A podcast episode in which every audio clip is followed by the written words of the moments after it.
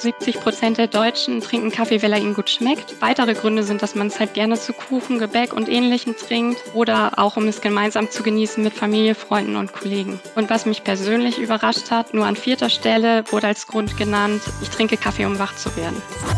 Wir reden viel über Ökosiegel, Abfalltrennung. Wir haben Begriffe wie Transparenz und Fairness im Wort. Also das finden die Verbraucher auch gut, das sagen sie auch. Das ist uns wichtig. Wir gehen mit unserer eigenen Tasse irgendwo, wenn wir einen Coffee to go kaufen. Also diese ganzen Dinge sind durchaus durchgesickert und Teil unseres Verhaltens. Und da lesen wir schon ab, mit Blick jetzt auf Verantwortung und Nachhaltigkeit, eine positive Entwicklung.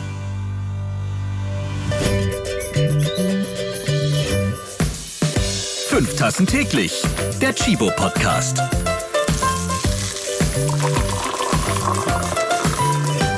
Hallo zusammen. Das Fach Statistik, das ist für viele Studenten der Endgegner. Ja, sie haben Albträume von Entscheidungsbäumen und Datenanalysen. Oft ist das halt auch wirklich eine trockene Materie. In der heutigen Folge werden statistische Daten eine große Rolle spielen. Aber keine Angst, alles in gut, denn diese Daten brühen wir am liebsten auf. Vor allem wird hier nichts trocken sein, geht es doch um unsere heiß geliebte Flüssigkeit. Denn der brandneue, jährlich erscheinende Kaffeereport für 2020 ist da. Also unser Kaffee in Zahlen. Wir reden über sämtliche Daten und Fakten der deutschen Kaffeeseele. Wir schauen also nicht tief ins Glas, sondern genau in die Tasse. Ich bin Ralf Potzus und statistisch gesehen trinke ich diese Tasse Kaffee vor mir hier am liebsten schwarz weil ich ein Mann bin und die meisten Männer trinken ihren Kaffee eben schwarz. Durch den Kaffeereport wissen wir nun auch, dass 61,3 Prozent der Frauen ihren Kaffee lieber mit und bei Freunden trinken als Männer. Das sind nämlich nur 48,9 Prozent. Dieser Podcast heißt Fünf Tassen täglich und für Menschen aus NRW ist das quasi die normale tägliche Kaffeedosis. In keinem anderen Bundesland wird mehr Kaffee am Tag getrunken als hier. So, noch mehr interessante Facts gibt's dann gleich in diesem Podcast. Meine Faktenchecker sind heute Susanne Riesch von Brand 1. Sie ist Expertin und Kopf hinter dem Kaffeereport und der ist von Chibo, Statista und Brand 1. Hallo. Danke für die Einladung. Wenke Krützfeld, sie ist Teamlead im Bereich Research und Analysis bei Statista. Sie kennt jede Zahl aus der aktuellen Studie des Kaffeereports. Grüß auch dich. Hallo. Viktoria Prillmann ist Lebensmittelretterin von der App Too Good To Go. Die Macher dieser App, die haben ein gutes und wichtiges Ziel.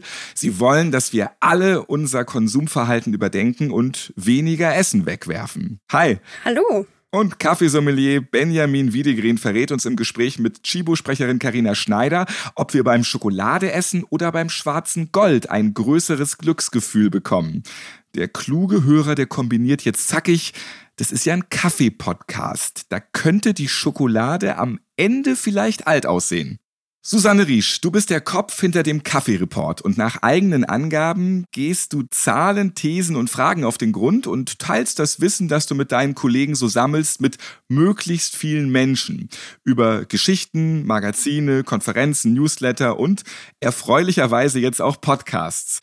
Deinetwegen müssen wir den Podcast eigentlich umbenennen, denn du trinkst sechs Tassen Kaffee täglich das ist ein ganz schöner Batzen. Ja, und manchmal ist es auch noch mehr. Es kommt ein bisschen darauf an, was ich gerade tue. Wenn ich schreibe, wenn ich konzentriert in der Produktion stecke, kann es auch ein bisschen mehr sein. Aber fünf, sechs ist eigentlich so das Normale. Was war mal dein Kaffee-Rekord am Tag?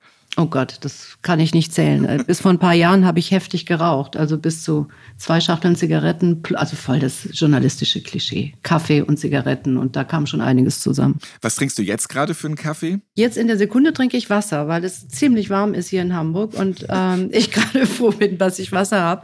Aber ich habe schon ein paar Tassen heute Morgen gehabt. Insofern bin ich gut dabei. Du hast auch eine eigene Maschine, oder? Was brühst du dir so am liebsten auf? Ich habe eine eigene Maschine, das ist eine PET-Maschine. Ich mache aber auch French Press. Ich habe auch eine Espresso-Maschine. Also wir sind zu Hause ganz gut ausgestattet und hier im Büro auch. Also Kaffee kriegen wir eigentlich an jeder Ecke hier. Du hast mir vorab auch verraten, du bist so ein Corona-Homeoffice-Opfer. Ja. Also der Bewegungsmangel zu Hause, der setzt dir ziemlich bei.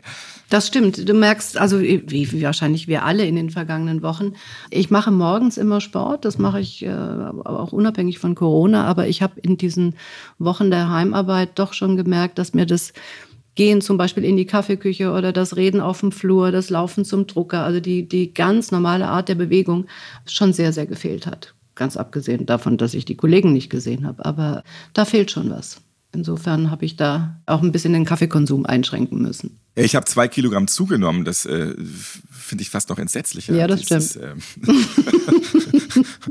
muss ich irgendwie noch abstrampeln. So, ja. so mit Home Trainer Homeoffice machen. Sowas, so sowas, genau. Mhm. Susanne, gucken wir uns jetzt mal den Kaffeereport an, obwohl du jetzt nur noch bei Wasser bist. Ähm, ist ja auch vielleicht so, wenn man sich jetzt Ewigkeiten damit beschäftigt hat und diese ganzen Zahlen, Daten und Analysen dazu macht, dann steht dann irgendwann auch der Kaffee bis zum Hals, oder? Nicht unbedingt. Also ich kann mich sowohl in den Report als auch in das Getränk jedes Mal wieder neu und mit Freude einlassen. Aber der Kaffeereport steht dieses Mal unter der Überschrift Verantwortung. Wir versuchen ja jedes Mal aus diesem Report eine Mischung aus Wundertüte und Nachschlagewerk zu machen eigentlich. Also Wundertüte heißt, jeder Report soll in jedem Jahr den Lesern nochmal was Neues bringen, also Zahlen bringen, Fakten bringen oder Geschichten bringen, die sie so nicht kannten. Nachschlagewerk, weil wir versuchen auch kontinuierlich Dinge fortzuschreiben, damit jemand weiß, äh, was hat sich in diesem Markt, in diesem wichtigen Markt im vergangenen Jahr verändert. Und dieses Mal haben wir eben das Thema Verantwortung uns genommen in Absprache mit Chibo, weil es etwas ist, das wir so nicht haben planen können mit Corona, aber tatsächlich diesen Markt ja sehr umtreibt. Also Fridays for Future, Klimawandel, Entwicklungen weltweit sorgen dafür, dass dieses heißgeliebte Produkt durchaus in schwieriger Situation manchmal ist. Und das war das Thema, das sich Chibo und wir dieses Mal vorgenommen haben. Der jährliche Kaffeereport, der kann ein Wegweiser sein für Fairness, Transparenz und Nachhaltigkeit. Du hast eben auch schon ein paar Beispiele gegeben, was so die drängendsten Themen sind. Mhm. Und ich halte hier die druckfrische Ausgabe des Kaffeereports 2020 in den Händen. Das sind rund 100 Seiten geballtes Kaffeewissen. Susanne, dafür musst du in der Vorbereitung auch tausende von Tabellen recherchieren und verarbeiten. Wie kannst du dich da immer wieder neu reindenken in diese ganzen Analysen? Also um ehrlich zu sein, einen ganz ordentlichen Teil dieser Arbeit übernehmen die Kollegen von Statista, die ja unser Partner sind und die sind sozusagen die Herren oder Damen der Zahlen. Wir sind diejenigen, die das Ganze in eine Form bringen und verpacken und durch die konkrete Auswahl dessen, was uns Statista auf den Tisch legt, das nochmal vertiefen und dann auch ergänzen mit Themen. Wir schreiben ja in diesem Report immer auch Geschichten. Da sind immer drei größere Themen drin. Und das Kombinieren und Komponieren dieses Heftes. Was kommt in welcher Reihenfolge? Wie macht man es auf? Wie bebildert und illustriert man das? Ist das eher zahlenlastig oder machen wir eine opulente Grafik? Das alles ist eigentlich eher mein Job. Und das mache ich jedes Jahr mit äh, roten Backen mit meinen Kollegen zusammen, weil es wirklich der schönste Teil unserer Arbeit eigentlich ist. Ne? Mit Wenke Krützfeld von Statista spreche ich ja auch gleich noch. Mhm. Die kann dann dazu noch einiges mehr erzählen. Worum geht es jetzt in der neunten Ausgabe des Kaffee Reports 2020 ganz genau? Also da geht es um diesen schwierigen Begriff und vielschichtigen Begriff der Verantwortung. Verantwortung ist ja was, das führen wir alle gerne im Mund, aber eigentlich meinen wir damit immer die anderen. Ne? Also das Wetter ist schlecht, das Klima ist schlecht, ein Produkt ist nicht gut, es sind immer in aller Regel die anderen schuld. Und das ist für den Konsumenten ein Thema, aber es ist natürlich auch für ein Unternehmen wie Chibo, für einen Hersteller ein wahnsinniges Thema. Denn für alle Wirtschaftsunternehmen, die global agieren, ist die Frage, wo beginnt eigentlich Verantwortung? Beim Produkt, beim Zulieferer, beim Hersteller, beim Lieferanten, beim Handel, beim Konsumenten. Das ist ja eine so komplexe Kette in der Wertschöpfung über Kontinente und zahllose Dienstleister und Multiplikatoren hinweg, dass die Frage der Verantwortung eine ich will mal sagen, sehr ehrgeizige und schwierige ist.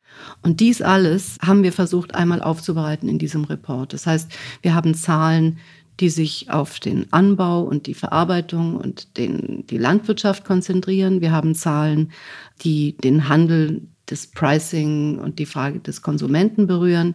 Wir haben von Statista wie jedes Jahr eine eigene Umfrage in diesem Report, eine repräsentative Umfrage, die nur auf den Verbraucher zielt und ganz konkret fragt, was ist dir eigentlich wichtig? Wo übernimmst du Verantwortung? Wonach wählst du deinen Kaffee aus? Gehst du nach dem Preis? Gehst du nach dem Geschmack, nach dem Geruch? Wie wichtig ist für dich ein Ökosiegel? Also diese ganzen komplexen Themen, die sich um diesen schweren Begriff Verantwortung ranken. Das haben wir alles im Heft versucht zu covern in Zahlen als auch in Form von Geschichten. Das ist so das Gesamtpaket in diesem Jahr. Du schreibst im aktuellen Kaffee-Report, dass wir schnell dabei sind, über andere zu richten, wenn so Schuldfragen geklärt werden. Das Gemüse hat Pestizidrückstände, fahrlässige Landwirte, die Luft ist verschmutzt, gewissenlose Industrie, der Wasserverbrauch ufert aus, gedankenlose Hersteller, die Farmer verdienen zu wenig, habgierige Produzenten und so weiter. Kannst du das nochmal genauer erläutern, warum die Seele der Deutschen so ist? Ach, ich weiß gar nicht, ob die Seele der Deutschen so ist. Ich habe das natürlich auch ein bisschen zugespitzt im Editorial, um zu sagen, wir zeigen zeigen gerne auf alles drumherum und gehen einer Frage gerne so auf den Grund, dass wir sagen, na ja, also ne, es fängt immer bei den anderen an. Und ich wollte eigentlich dahin leiten und darauf hinaus, dass ich sage, Verantwortung ist ohnehin ein kompliziertes Wort, aber Leute, es fängt bei uns an. Es fängt bei jedem Verbraucher zunächst mal an. Der hat auch die Entscheidung, mit den Füßen abzustimmen oder mit dem Geldbeutel oder wie auch immer. Und das ist, worauf ich in diesem Editorial hinarbeiten wollte. Und das ist auch, was wir dann in der Umfrage nochmal konkret abgefragt haben, nämlich wirklich mit Blick auf den Verbraucher. Da interessiert uns nicht der Hersteller, nicht der Bauer, nicht der Handel, sondern wir selbst als diejenigen, die Kaffee konsumieren und kaufen. Kannst du da mal verraten, was es da so für Ergebnisse gibt?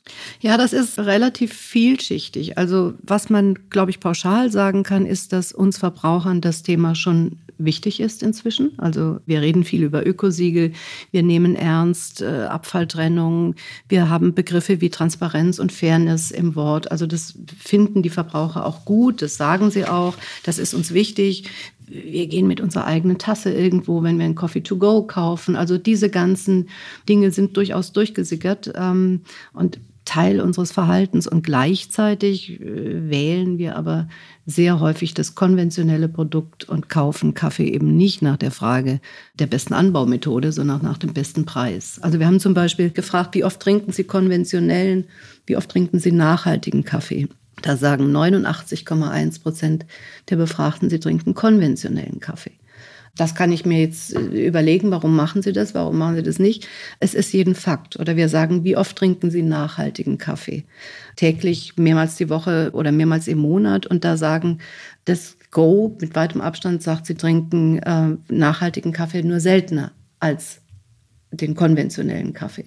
Auch da ist die Frage, warum Ne? Oder auf die Frage, was ist eigentlich neben Qualität, Geruch, ökologischen Fragen das Hauptkriterium beim Einkauf? Wonach wählst du Verbraucher deinen Kaffee aus? Da sagen mit deutlichem Abstand die meisten, sie wählen nach einem Preis. Also insofern glaube ich, das Thema ist angekommen, aber noch nicht so sehr angekommen, wie wir es uns im Zweifel wünschen würden oder wie man es glauben würde, wenn der Verbraucher sagt, er übernimmt die Verantwortung.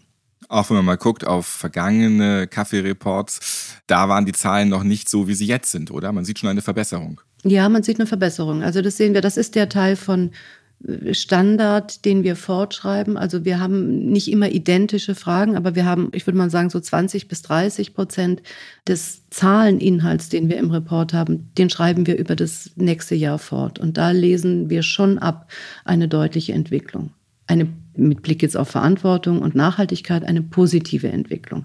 Aber es ist eben doch noch etwas, wo man sagt, der Verbraucher ist gespalten. Was er richtig findet, ist nicht unbedingt das, wonach er sich dann auch verhält. Steigende Temperaturen, Schädlinge, niedrige Preise, Corona. Für viele kleine Kaffeebauern werden die nächsten Jahre existenzbedrohend. Der US-Ökonom Jeffrey Sachs, der sagt, dass die Bedingungen für viele Kleinbauern weltweit im Kaffeesektor alarmierend sind. Warum ist das so? Das hat er herausgefunden. Also wir haben mit dem Jeffrey Sachs, der ein wirklich bedeutender, weltweit bedeutender Ökonom ist, ein Interview geführt im Januar dieses Jahres. Das heißt, da war von Corona im Ernst noch nicht die Rede. Und er hat im vergangenen Jahr an der Columbia University, wo er lehrt, mit seinen Kollegen eine sehr umfangreiche Studie zum Thema Kaffee und weltweit und Kaffeeanbau gemacht. Und diese Studie kommt zu dem Ergebnis, dass der traditionell niedrige Kaffeepreis der vergangenen Jahre in Kombination mit den klimatischen Veränderungen weltweit zu einer ziemlich bedrohlichen Situation der Kaffeebauern führen wird. Das ist, ich sag mal, das Fazit der Studie. Also er spricht von Armutsrisiko. Er spricht davon, dass uns Ernte- und Anbauflächen werden verloren gehen, weil es an Wissen fehlt bei den Kaffeebauern und an Geld, mit diesen Veränderungen in Klima und Landwirtschaft umzugehen. Und dies alles in Kombination mit dem niedrigen Kaffeepreis wird dafür sorgen, dass weite Teile von Kaffeebauern in prekäre Situationen geraten. Und das ist eine ziemlich düstere Analyse eigentlich, zunächst mal. Was können wir dagegen tun? Also er schlägt vor, er hat so eine dreigleisige Strategie, die er mit seinen Leuten erarbeitet hat. Also zunächst mal schlägt er vor, einen Mindestpreis für Kaffee einzuführen, der dann auch nicht unterschritten wird und an den man sich hält. Dann schlägt er vor, in den jeweiligen Ländern, die eben in hohem Maße von Kaffeeanbau und Kaffeeexport abhängig sind, nationale Pläne zu erarbeiten, also nichts vorzugeben von irgendeiner Weltorganisation, sondern in den Ländern dafür zu sorgen, dass sich die entsprechenden Beteiligten, die Regierung, die Bauern, die Forscher zusammensetzen, um national zu entscheiden, was ist notwendig, was können wir hier tun. Und drittens schlägt er eine Art globalen weltweiten Kaffeefonds vor. Also ähm, er sagt, wir brauchen einen, einen Fonds, der, so hat er es kalkuliert, mit 10 Milliarden US-Dollar jährlich eigentlich dafür sorgt, dass den Bauern insbesondere das Wissen zuteil wird und die Investitionen ermöglicht werden, die sie brauchen, um langfristig nachhaltig gesund und gut Kaffee anbauen zu können.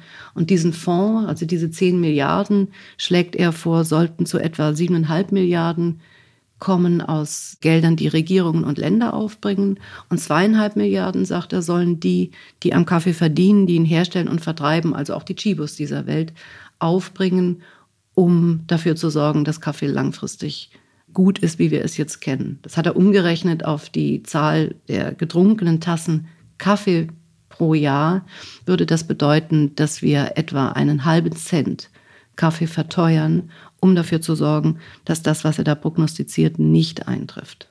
Das wollte ich gerade fragen. 10 Milliarden ist es erstmal ein Batzen Geld, mhm. aber wenn am Ende jeder mit weniger als einen Cent dazu beitragen kann, dass es Kaffeebauern besser geht, die Welt insgesamt besser wird, dann ist es doch eigentlich ein Klacks. Also wir müssten das doch hinkriegen, oder? Tja, also ja, es ist eigentlich ein Klacks.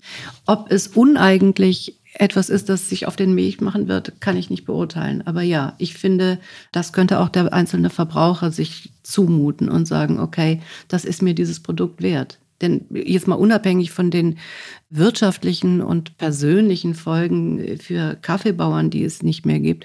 Also wenn wir das nicht machen, und so verstehe ich Sachs, und ich glaube, der ist da schon recht realistisch in seiner Einschätzung, wird es Auswirkungen auf den Preis so oder so haben. Es werden Ernteflächen, es werden Anbauflächen wegfallen, es werden Kaffeeproduzenten wegfallen. Und wir werden weniger Kaffee haben und das kennen wir auch, Angebot und Nachfrage. Wenn das Produkt nur noch in geringerem Maße vorhanden ist, wird der Preis automatisch steigen. Nur dass er dann eben nicht mehr diesen Kleinbauern zugutekommt. Und da glaube ich, können wir vorher etwas tun. Ein Kind zu einem glücklichen, mündigen Menschen zu erziehen, das ist eine große Aufgabe. Antje Joel, Mutter von sechs Kindern, hat dabei viel über Verantwortung gelernt. Im Kaffee-Report beschreibt sie, dass wir alle umdenken müssen. Antje hat Ideen, wie man Kindern Verantwortung beibringt. Was ist ihre Erkenntnis? ich weiß gar nicht, ob sie da Ideen hat. Ihre Erkenntnis ist eine, die mich sehr berührt hat. Also Antje Joel vielleicht, um das zu sagen, ist eine lang an unserer Seite seiende Autorin, eine prämierte Autorin, die die große Gabe hat, Geschichten gut zu schreiben, aber sie vor allen Dingen auch mit ihrem persönlichen immer zu kombinieren. Also aus meiner Sicht ist das ein sehr persönliches Stück, das sie über die Schwierigkeit des Begriffs Verantwortung geschrieben hat, dem sie Zeit ihres Lebens nachgelaufen ist und ihn für sich ganz schwer nur hat erfüllen können. Also sie schreibt sehr viel darüber, dass sie den Erwartungen ihrer eigenen Eltern nur schwer hat gerecht werden können, dass sie dann versucht hat, bei ihren sechs Kindern den Fehler zu hohe Erwartungen Kindern mitzugeben, nicht zu machen. Deshalb hat sie dort in ihrer Erziehung eigentlich eher wenig getan und hat aber auch keine dollen Ergebnisse zunächst erzielt und hat eine Menge Probleme gehabt. Also sie schreibt offen darüber, dass der Weg zur Verantwortung eigentlich etwas ist, der damit zu tun hat, dass man selber für sich loslassen kann und erwachsen wird und Verantwortung für das eigene Leben übernimmt. Also Verantwortung durch Eigenverantwortung, wenn man so will. Das ist ein Prozess, der hört nie auf, den ist sie immer noch dabei, mit ihren Kindern zu leben, obwohl die inzwischen alle aus dem Haus sind. Und ich finde, es ist ein ganz spannendes Stück geworden, das so die Bandbreite des Begriffs aufmacht, den wir immer versuchen im Kaffee-Report abzudecken. Also einerseits ein Ökonom, der in einem klaren, faktenbasierten Interview mit uns spricht und auf der anderen Seite so ein weiches, essayistisches Thema, das eben sehr persönlich jemanden mitnimmt in die Welt der Verantwortung. Ja, das tut ganz gut. Das lockert es auch auf. Nach 100 Seiten Zahlen und Fakten sind eben genau diese Beiträge auch dann sehr interessant. Lebensmittel wegwerfen, das findet niemand gut. Etwas dagegen tun, ja, das wollen auch alle. Und die Betreiber der App Too Good To Go haben es tatsächlich gemacht. Sie haben erkannt, dass man Verantwortung innerhalb oder eher gesagt mit der Gesellschaft teilen kann. Und wie daraus eine Dienstleistung entstanden ist, das zeigt auch der Kaffee-Report. Und nachher spreche ich ja auch noch mit Viktoria Prillmann von dieser App. Was sind da so deine Erkenntnisse raus, auch aus diesem schönen Beitrag, der noch im Kaffee-Report drin steckt? Also mir war persönlich überhaupt nicht klar, dass wir so viel äh, Müll und Abfall produzieren, wie wir es tatsächlich tun. Ich habe zum Beispiel gelernt, auch da eine beeindruckende Zahl, dass wir 18 Millionen Tonnen Lebensmittelabfälle pro Jahr produzieren. Und das habe ich auch umgehauen. Ja, ne, das ist eine unglaubliche Zahl, obwohl wir ja wissen, dass äh, wir zu viel wegwerfen, dass wir mit Haltbarkeitsdaten schwierigen Umgang pflegen und und und. Aber 18 Millionen Tonnen fand ich schon ein Wort. Und mehr als die Hälfte davon, das war die beeindruckende Zahl, die dazugehört, können wir tatsächlich vermeiden, zum Beispiel durch den Gebrauch dieser App Too Good To Go. Das war etwas, das mich beeindruckt hat.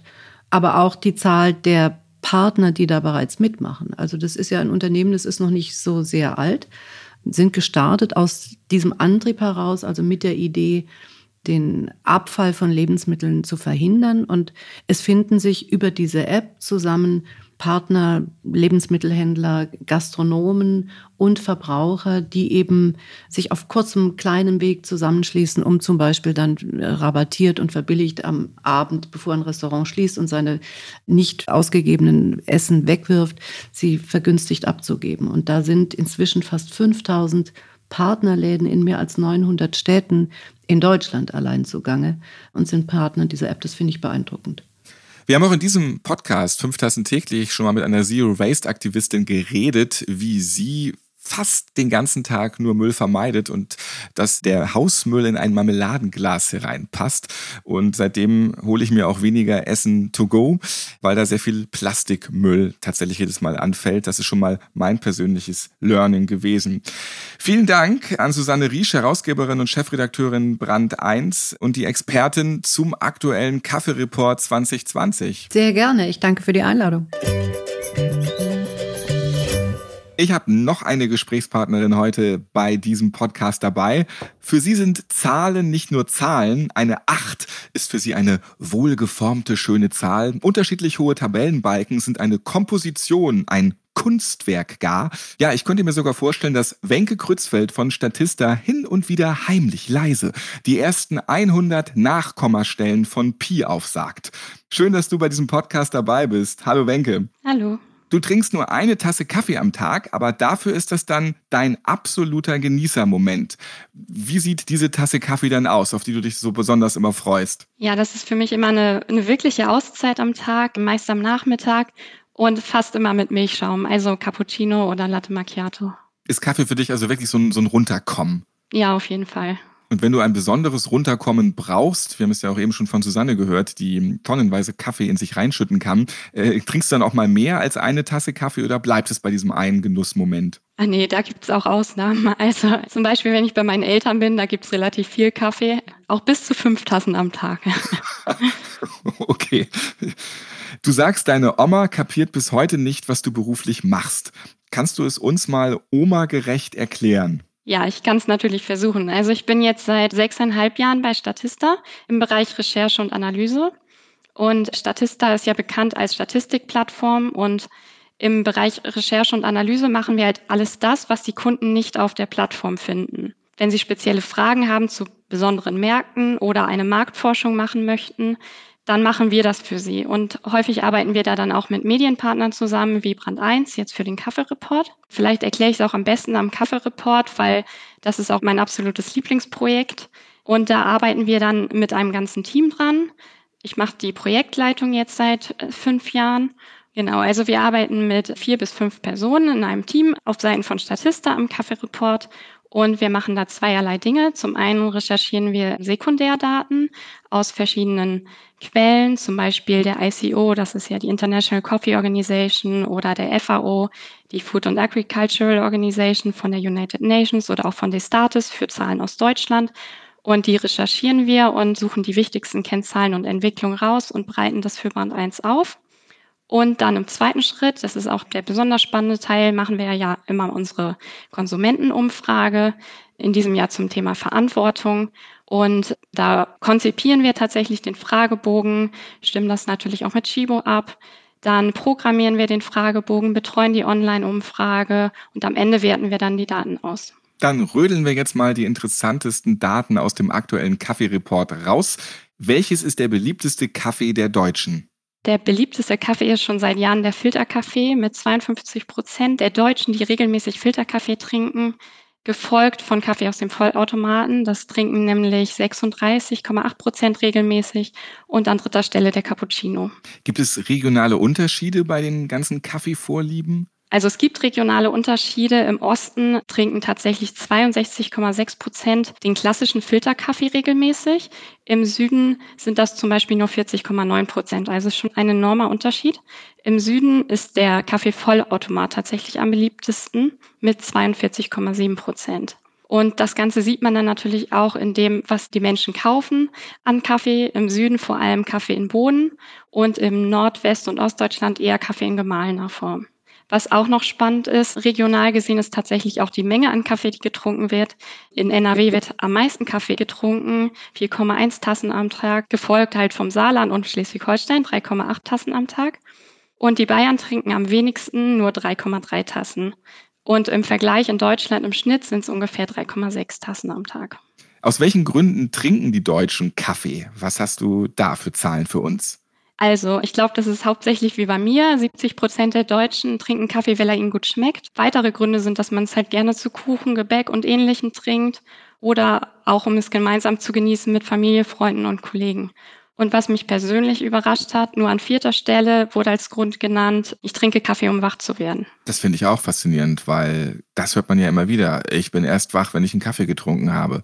Was kann der Grund sein? Sind das mittlerweile alles Genießer geworden? Ja, wahrscheinlich überwiegt der Geschmack trotzdem. Dann sagen sie es nur so. Es ist so eine Floskel ja. geworden. Äh, aber in Wahrheit sind sie richtige Kaffeegenießer.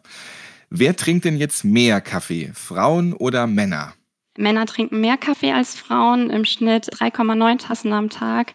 Und bei Frauen sind es ungefähr 3,3 Tassen am Tag. Was man tatsächlich bei den Geschlechtern auch noch sieht, ist der Unterschied in dem, was getrunken wird. Frauen trinken wie ich eher Cappuccino, Latte Macchiato, Milchkaffee, also Kaffeespezialitäten und Männer tatsächlich häufiger Espresso, Filterkaffee und Kaffee aus dem Vollautomaten. Wie wichtig ist uns Deutschen nachhaltiger Kaffee? Wir haben ja eben schon von Susanne einiges dazu gehört. Was hast du da jetzt für Zahlen? Ja, also tatsächlich 34 Prozent der Kaffeetrinker, die wir gefragt haben, haben auch angegeben, dass sie täglich nachhaltigen Kaffee trinken. Zusätzlich noch weitere 14 Prozent, die mehrmals in der Woche zumindest nachhaltigen Kaffee trinken. Man sieht auch, dass es einen Unterschied gibt zwischen Haushalten, in denen auch Kinder leben. Dort wird halt deutlich mehr nachhaltiger Kaffee getrunken als in Haushalten ohne Kinder. Zum Vergleich sind es einmal fast 42 Prozent bei Haushalten, in denen auch Kinder leben und nur 30,8 Prozent der Haushalte, in denen keine Kinder leben. Da kann man jetzt ja mutmaßen, dass äh, eine Mama und ein Papa äh, Verantwortung haben für ihren Nachwuchs und auch insgesamt vielleicht verantwortungsvoller umgehen mit der Welt und deswegen auch mehr in Richtung Nachhaltigkeit denken. Oder eine steile These von mir. Das wäre auch meine These. Susanne hatte ja auch schon erwähnt, dass der Verbraucher gespalten ist. Das, was er richtig findet, ist nicht unbedingt das, was er tut. Und das sehen wir auch in unserer Umfrage. Der Hauptgrund gegen den Konsum von nachhaltigem Kaffee ist der Preis. Knüpfen wir uns jetzt mal die To-Go-Becher vor. Die Tendenz sinkend oder steigend? Nehmen mehr Deutsche ihren Kaffee in so einem Becher mit? Die Tendenz der To-Go-Becher ist auf jeden Fall sinkend, zumindest was die Pappbecher angeht. Heute sind es ungefähr 36 Prozent der Menschen, die Kaffee unterwegs kaufen, die dann einen Pappbecher nutzen. Das sind tatsächlich 45 Prozent weniger als noch vor zwei Jahren. 2018 waren das noch über 65 Prozent. Und die Tendenz zum Mehrweg-to-go-Becher, die ist tatsächlich steigend. Also immer mehr Menschen bringen ihren eigenen Becher mit. Das sind heute 28,9 Prozent und vor zwei Jahren waren das nur 18,9 Prozent. Also auch ein Zuwachs von über 50 Prozent. Zusätzlich nehmen auch diese Mischnutzer zu, also Personen, die ab und an einen Pappbecher nutzen, aber auch trotzdem das eine oder andere Mal ihren Mehrwegbecher mitbringen. Aber hier sieht man ja schon mal eine deutliche Verbesserung. Also hier ist ein Umweltbewusstsein, hier ist ein Nachhaltigkeitswille spürbar. Man schmeißt nicht mehr achtlos weg, man überlegt sich das genau mit dem To-Go-Becher. Gibt es auch Ergebnisse, die dich überrascht haben?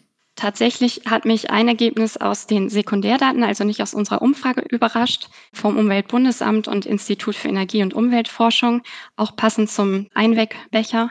Und zwar zeigt sich, dass die CO2-Belastung durch Pappbecher mit Deckel zweieinhalb Mal höher sind als Becher ohne Deckel. Und da dachte ich, kann man doch das eine oder andere Mal nochmal drüber nachdenken, ob man denn einen Deckel mitnehmen muss, wenn man dann nicht am Einwegbecher vorbeigehen kann.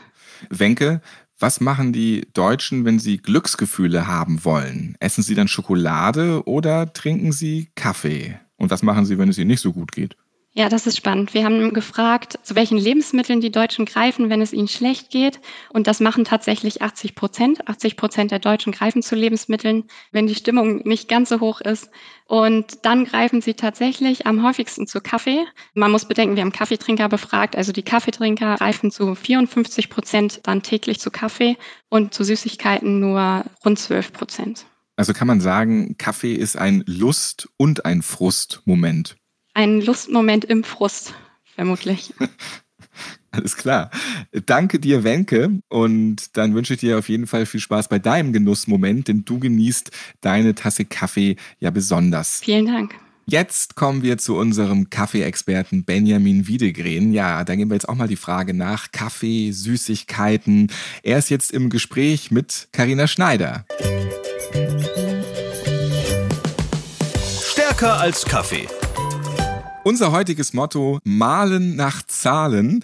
Wir haben ja schon ganz viele Fakten und Facts gehört. Gibt's gleich noch weitere spannende. Jetzt reden aber erstmal Kaffeeexperte Benjamin Wiedegren mit Chibo-Sprecherin Karina Schneider ja über noch mehr Kaffee-Facts. Was habt ihr da Schönes für uns? Benjamin, der Kaffee ist der Deutschen liebster Seelentröster. Das haben wir ja gerade von der Frau der Zahlenwenke gehört. Das heißt tatsächlich, dass die Deutschen lieber zu Kaffee greifen als zur Süßigkeit, wie zum Beispiel Schokolade, wenn es ihnen schlecht geht. Und da frage ich mich natürlich, überrascht dich das und wie hältst du das denn eigentlich mit deinem Kaffee versus Schokoladenkonsum? Ja, moin ihr beiden. Vielen Dank für die Frage. Ich bin ja Kaffeeexperte, von daher überrascht mich das natürlich nicht. Selbstverständlich ist Kaffee immer eine sehr gute Wahl. Und gut, Schokolade, es ist ja auch artverwandt tatsächlich, nicht? Also du hast in der Zubereitung ähm, oder im Anbau ja auch schon Ähnlichkeiten zur Kaffeebohne äh, und zur Schokobohne. Das ist ganz spannend. Das kann man ganz gut matchen und das kann man eigentlich sozusagen vom Anbau bis in die Tasse oder in die, äh, ja, was ich, bis in den Mund, sagen wir es mal, auch gut äh, zusammenführen, weil natürlich Kaffee und Schokolade ja auch immer schon eine beliebte Kombination ist. Also wenn sozusagen der Kaffee äh, der bevorzugte Seelentröster ist vor der Schokolade, dann ist natürlich beides zusammen eigentlich, dann ist es das ist ja die Lösung. Ne? Das ist Top of the Pops. Aber hat es auch damit tatsächlich was auf sich, dass Schokolade, da sagt man ja eigentlich, Schokolade macht glücklich. Und jetzt lernen wir eigentlich, Kaffee macht glücklich.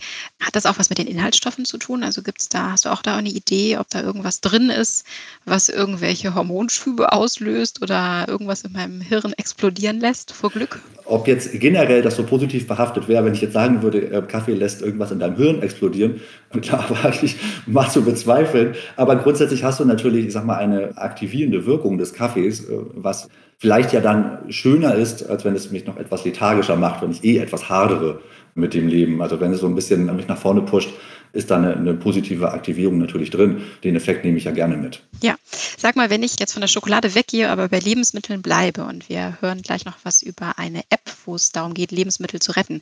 Wie sieht es denn in deinem Kühlschrank aus und schmeißt du auch Lebensmittel weg oder schüttest du zum Beispiel auch mal den letzten Schluck Kaffee weg? Wie sieht es denn da aus? Hm. Tatsächlich ist das sehr unterschiedlich. Also wenn wir es jetzt mal auf die aktuelle Zeit beziehen, Homeoffice bedingt ist mein Kühlschrank so voll wie nie. Ansonsten schmeiße ich eigentlich so gut wie gar nichts weg, weil ähm, ich habe immer wahnsinnig wenig im Kühlschrank. Also das ist, äh, ich habe, mein Kühlschrank ist viel zu groß, brauche ich gar nicht. Maximal passiert es, dass ich dann hungrig einkaufen gehe und mir überlege, was ich dann alles Tolles mache und dann habe ich mal vielleicht zu viel, weil ich es am Ende nicht mache. Kaffee kommt nicht weg. Also dass ich einen Schluck wegkippe, das passiert nicht. Was ich immer habe natürlich ist, ich brauche eigentlich nie eine ganze Packung Kaffee weil ich ja viel zu schnell wechsle. Also ich probiere ja eher, dann bin ich interessiert, oh, da will ich den Kaffee noch probieren, dann möchte ich diesen Kaffee noch probieren. Und dann habe ich immer angebrochene Packungen, die ich dann aber ganz artig und ganz brav äh, zur Freude aller im Freundes- und Familienkreis dann verteile. Hm. Kann denn Kaffee eigentlich schlecht werden, also im Sinne von Schimmeln oder? Nein. Also qualitativ schlecht werden kann ja, er bestimmt. Ne? Das kann er. Das kann er tatsächlich. Also Kaffee kann alt werden, sowohl im rohen Zustand, wenn du sagst, also Rohkaffee schon, mhm. aber auch geröstet als Röstkaffee kannst du natürlich ähm, den Kaffee einfach dann zu alt haben. Das Ganze kann man beschleunigen über so Lagerfehler natürlich. Ne? Also wird Kaffee feucht, wird Kaffee warm, das hatten wir haben wir zu viel Luft und so die ganzen Punkte. Das kennen wir ja. Und tatsächlich wird er dann einfach alt. Also ich habe hier äh, ganz konkretes Beispiel äh, zu Hause das Problem, dass ich sozusagen, wenn die Packung zwei Tage auf ist, schon sage, jetzt gib mir mal die nächste. Der wird dann langsam alt. Und gleichzeitig macht sich mein Freund einen Kaffee mit einer Packung, die hat er hinten im Schrank gefunden, die steht da seit zwei Jahren und sagt, war super lecker. Ja, also so viel zu kann alt werden. Ich erkläre dann immer, dass der alt ist und er sagt, ist lecker und dann muss ich ja auch die Waffen strecken, denn wenn schmeckt, ist ja richtig. Ne? Aber, da, da, gehen die ähm, Geschmäcker auseinander und äh, ja. das ist dann vielleicht auch gut so. Vielen herzlichen Dank, Benjamin. Ja, bitte. Dann fassen wir doch zusammen. Schade, Schokolade. Das haben wir ja am Anfang gehört. Die Schokolade ist eben nicht mehr jetzt das Ding für Freude zwischendurch. Es ist der Kaffee. Danke Benjamin Wiedegren und Karina Schneider. Und ich muss jetzt irgendwie an einen alten Kaffee denken. Danke Benjamin. Ja, ich darf zu danken. Stärker als Kaffee Jetzt wollen wir die Lebensmittelverschwendung reduzieren. Wir haben vorhin schon gehört, dass im aktuellen Kaffee-Report auch die App Too Good To Go erwähnt wird und die Macher davon retten Lebensmittel. Jedes Jahr werden 18 Millionen Tonnen Essen weggeworfen, alleine in Deutschland, im Einzelhandel, in der Gastronomie oder auch zu Hause. Und 10 Millionen Tonnen sind vermeidbare Abfälle. Wir haben es vorhin schon gehört. Und damit es weniger Essensabfälle werden, hier die praktische Idee von Too Good To Go. Einfach mal kurz zusammengefasst. Gastronomen und Läden aus unserer direkten Umgebung, die schmeißen ihr übrig gebliebenes Essen nicht weg, sondern bieten es via App günstig an. Quasi der Alles muss rausverkauf. Kurz vor der Tonne kann der User also deutlich sparen. Ein Kopf von Too Good To Go ist jetzt bei 5 Tassen täglich dabei. Hallo noch einmal, Viktoria Prillmann. Hallo. Victoria, du bist die PR- und Marketingmanagerin der App, also offizielle Lebensmittelretterin. Und bevor du professionell Nahrung vor der Tonne bewahrt hast, warst du bei einer Münchner Marketingagentur. Ja, und wahrscheinlich warst du auch Containern früher, oder? Also hast dich heimlich nachts aus dem Biotonnen der Supermärkte bedient. Oder wie ist deine Lust auf übrig gebliebenes Essen zustande gekommen? Ja, Containern war ich tatsächlich nicht. Das ist ja nach wie vor immer noch illegal in Deutschland. Aber das Thema Nachhaltigkeit und vor allem auch die Ressourcenverschwendung oder der Umgang mit unseren Ressourcen hat mich schon sehr lange begleitet. Schon als Kind. Das hat angefangen beim Thema Wasserverbrauch, dass ich nicht mehr so lange duschen wollte und so weiter. Und nach und nach kamen immer mehr Themen dazu. Lebensmittel waren davon auch schon sehr früh dabei. Einfach auch vor diesem sozioökologischen Problem. Und ja, so bin ich auf die Idee gekommen, mich auch mehr in meinem beruflichen Alltag damit zu beschäftigen. Und da kam Too Good To Go gerade zur rechten Stelle Stelle für mich. Und warum ist das Thema Lebensmittelverschwendung auch so wichtig? Es hat nämlich einfach wahnsinnig viel mit dem Klimawandel zu tun. Denn acht Prozent der globalen Treibhausgasemissionen sind tatsächlich auf die Lebensmittelverschwendung zurückzuführen. Schon wieder Zahlen. Also heute ist der Podcast der Superzahlen, aber es sind auch alles sehr wichtige Zahlen. Du magst lieber Tee als Kaffee, aber davon dann auch gerne mehr als fünf Tassen täglich. Ja, das stimmt absolut. Ich trinke morgens schon fast einen Liter Tee, bevor ich das Haus verlasse. Da habe ich dann auch schon gleich meinen Wasserhaushalt gut ausgeglichen für den Tag. Das ist eigentlich ein ganz guter Trick. Warum kein Kaffee generell nicht oder gibt es da Ausnahmen? Ich trinke schon ganz gerne auch einen Kaffee am Tag oder vielleicht auch nur jeden zweiten, aber dann ist es für mich wirklich auch ein Genussmittel passt du ja auch voll in den aktuellen Kaffee-Report, dass du Kaffee genießt. Du achtest darauf, kein Essen zu verschwenden. Achtest du auch beim Trinken darauf, dass der letzte Schluck der Restaurant-Apfelschorle im Bauch landet und nicht vom Kellner weggekippt wird? Also ich mache das seit ein paar Jahren, dass ich jetzt jedes Restaurantglas komplett leere, weil das ja irgendwie auch wegwerfen ist, oder?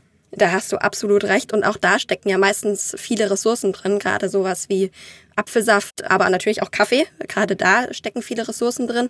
Und auch ich bemühe mich da, alles auszutrinken. Wenn dann doch mal ein bisschen Tee übrig bleiben sollte, gieße ich damit dann ganz gerne noch die Pflanzen zum Beispiel zu Hause.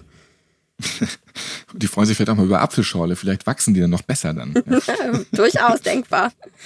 Ich habe es eben ja schon kurz erklärt. Bitte sagen uns noch einmal genauer, wie Too Good To Go funktioniert. Die App rettet jeden Tag circa 100.000 Mahlzeiten. Auch wieder eine dolle Zahl.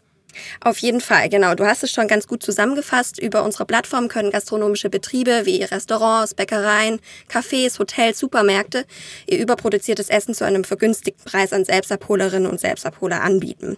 Und im Grunde geht es dann wirklich ganz einfach, wenn man sich praktisch anschaut. Man lädt sich die App einmal kostenlos runter und dann kann man in der direkten Umgebung direkt sehen, welche Läden machen denn überhaupt mit und welche haben noch überproduziertes Essen anzubieten. Und dann schaue ich mir das einzelne Profil von den Läden an und sehe darin, welche Speisen werden ungefähr angeboten, weil es ist ja wirklich eine Überraschungstüte. Es ist immer nur das, was wirklich übrig bleibt.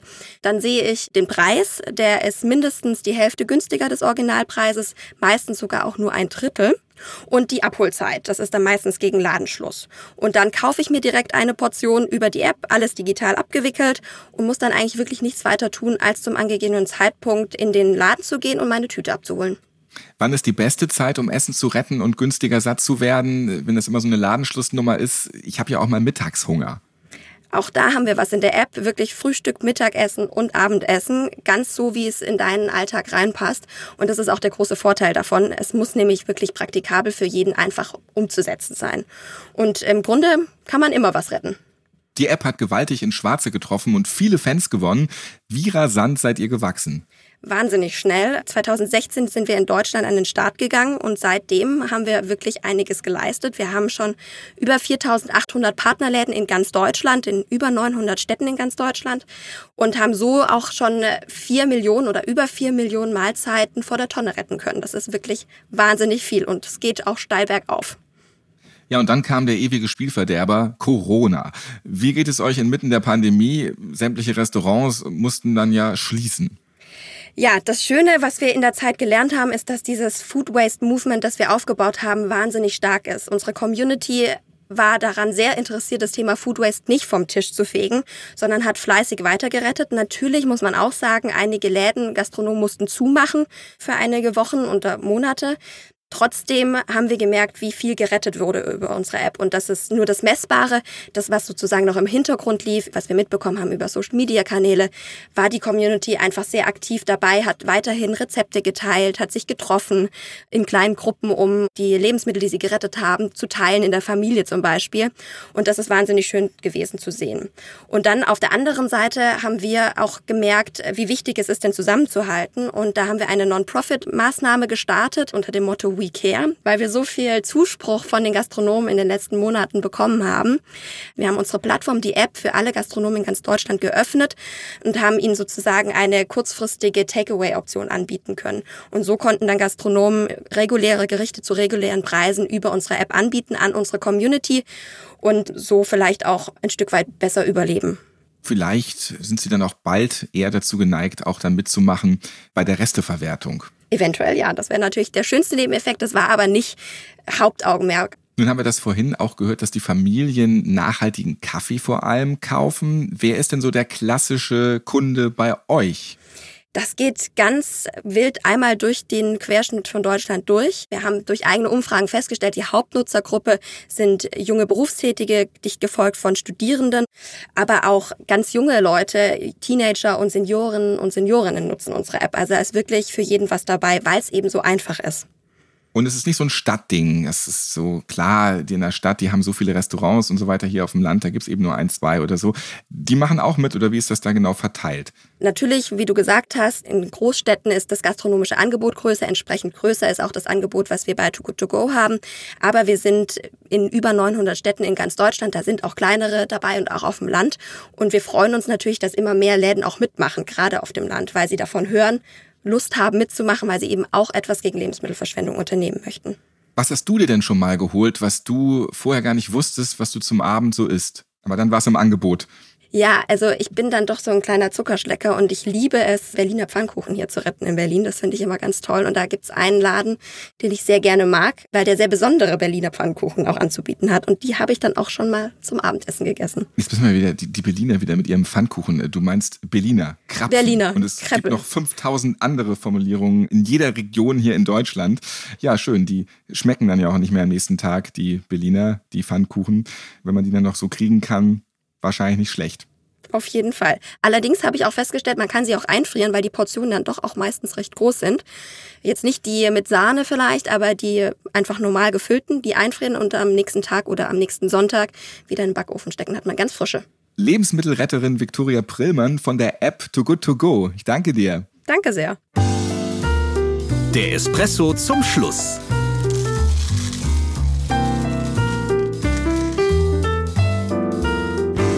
Heute haben wir gehört, dass wir alle die Welt nachhaltiger machen können. Wir müssen nichts, aber wir können wollen. Und es ist gar nicht so schwer. Der neue Kaffee-Report, der zeigt uns hier sehr schöne Möglichkeiten. Wann also, wenn nicht jetzt? Wenke Grützfeld von Statista, die hat vorhin mit ganz vielen Zahlen um sich geworfen. Und ich habe nochmal Top-Ergebnisse des Kaffee-Reports 2020 für die Birne zum Mitnehmen, weil es wirklich beeindruckende Zahlen sind. Die Dänen zum Beispiel, die geben am meisten Geld für Kaffee aus. Und zwar 869,30 Euro pro Person pro Jahr. Da fährt manch einer in den Urlaub mit, mit dieser Summe. Das trinken die einfach so weg.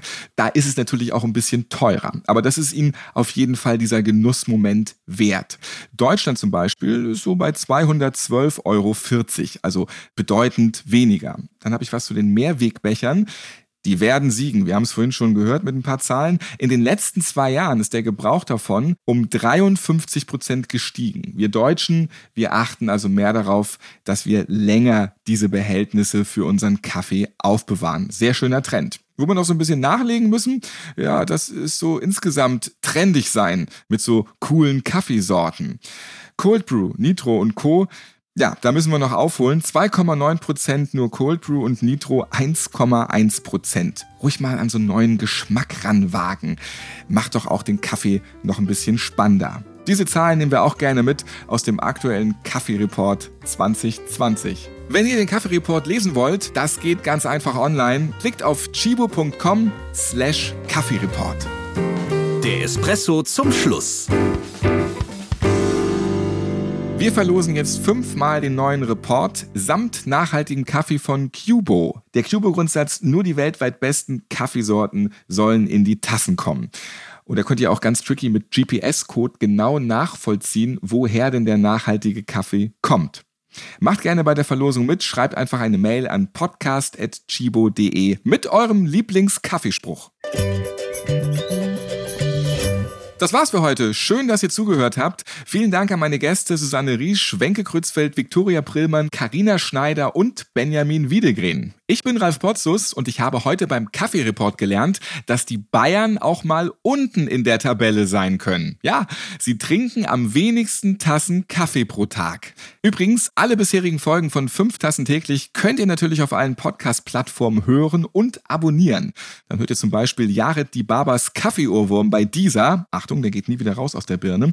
Anastasia Zamponidis, die gibt Tipps für ein zuckerfreies Leben auf Spotify. Oder Gartenblocker Frank Gerdes, der hat Tricks für einen guten Garten bei Apple Podcasts. Bis zum nächsten Mal. Fünf Tassen täglich. Der Chibo Podcast.